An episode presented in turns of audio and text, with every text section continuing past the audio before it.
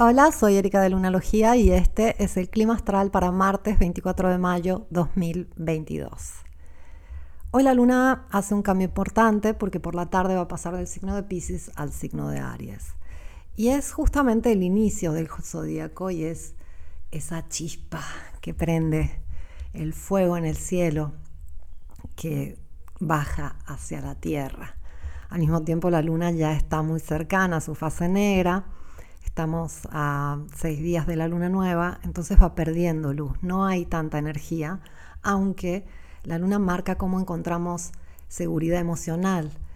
Y en este momento vamos a pasar de encontrar seguridad emocional en lo sutil, en lo emocional, a hacerlo en los comienzos, el movimiento, la expresión personal, enfocarnos en las metas, ponernos activos, en fin de cuentas.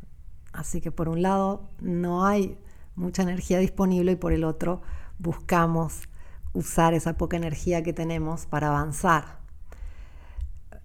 La luna cambiando de signo va a ser un momento bastante particular porque al final, justito al final del signo de Pisces tenemos a Marte. Marte va a estar en el grado 29 minutos 56, que eso es muy, muy cerca de trascender completamente otra energía y la luna lo va a alcanzar en ese grado antes de pasar al signo de Aries. Entonces, eso se va a sentir. Nuevamente luna con Aries, perdón, luna con Marte es un momento donde eh, sentimos un poco de impulsividad a nivel emocional. Tendemos a sentir y actuar directamente y Marte está en un grado considerado anarético. Los últimos grados del zodíaco son intensos porque llevan a cuesta toda la experiencia que tuvo el planeta transitando por el signo. Entonces, este cambio de la luna que sucede cada mes, en este caso va a ser muy importante y sobre todo muy sentido a nivel general sucede por la tarde en Latinoamérica y ya por la noche en España. Y Marte está muy cercano también a ese cambio, así que horas después va a seguir a la Luna en este cambio al signo de Aries. Marte entrando en Aries es un evento, ya que es su signo y pasa por aquí cada dos años. Va a estar hasta el 5 de julio en el signo de Aries prendiendo nuestro fuego interior a enfocarnos en esas metas y desafíos que tenemos pendientes. El tema es que también ahí al comienzo de Aries está Júpiter, que tiende a intensificarlo todo, así que sea Luna que, que Marte van a hacer una conjunción con este planeta, la Luna por algunas horas, mientras Marte por algunos días. Y esto es bastante particular, especialmente con el momento que vivimos eh, a nivel lunar. La luna está cerrando el ciclo de los eclipses y está perdiendo luz, de esa forma vamos hacia adentro y no tanto hacia afuera como nos pide el signo de Aries. Aries es un signo extrovertido que se enfoca afuera, mientras la luna ya este, en cuarto menguante y en fase balsámica o negra, que inicia mañana miércoles, es totalmente introspectiva. Entonces tenemos esta ambivalencia de energías común en la vida y en el cielo, pero que pueden a veces un poco desestabilizarnos. Y aquí la pregunta fundamental, con tanta energía Aries que vamos a estar viviendo los próximos días, es quién soy. Porque el a dónde voy solo tiene sentido si la primera pregunta, más fundamental, tiene respuesta. Pero nos pasamos la vida entera preguntándonos quiénes somos y descubriéndolo.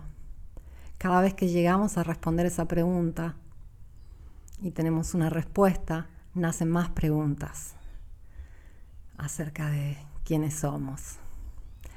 Quizás es la pregunta más importante que, que nos podemos hacer. Y no basta hacerla una sola vez en la vida, vamos a tener que preguntarnos quiénes somos una y otra vez, porque vamos cambiando y así como vamos conociendo un nivel, siempre hay un nivel más profundo que nos toca desplegar, investigar, descubrir.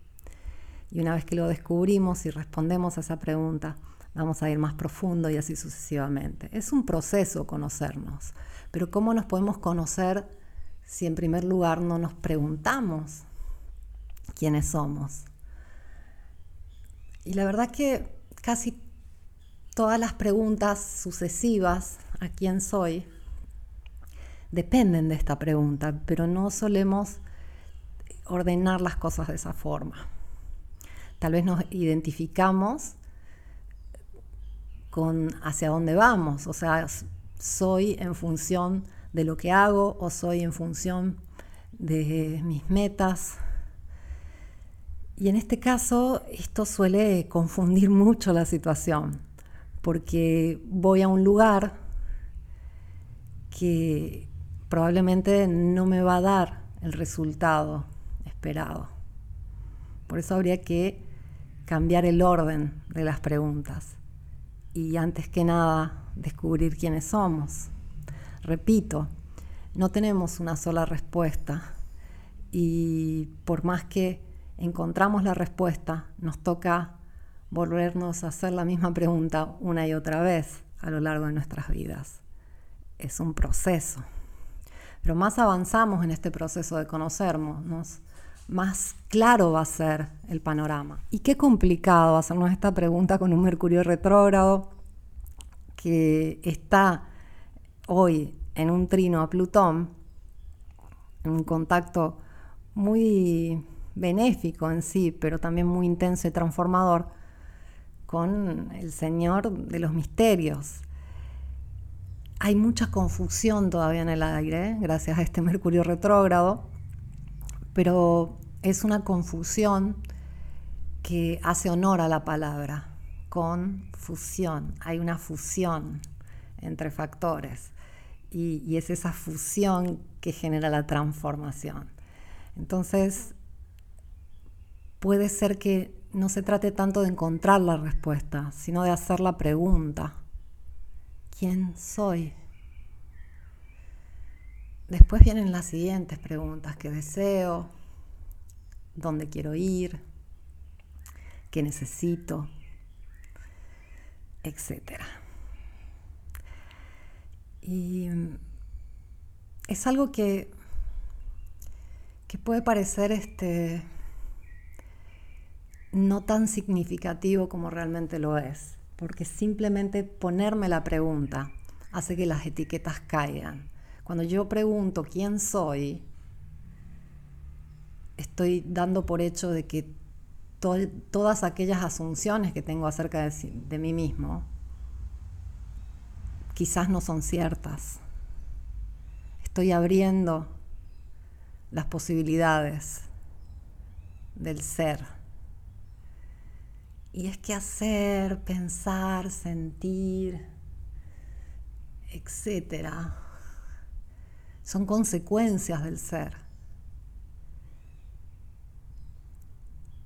Cuando el ser está alineado, está en esencia, está claro, todo lo demás fluye.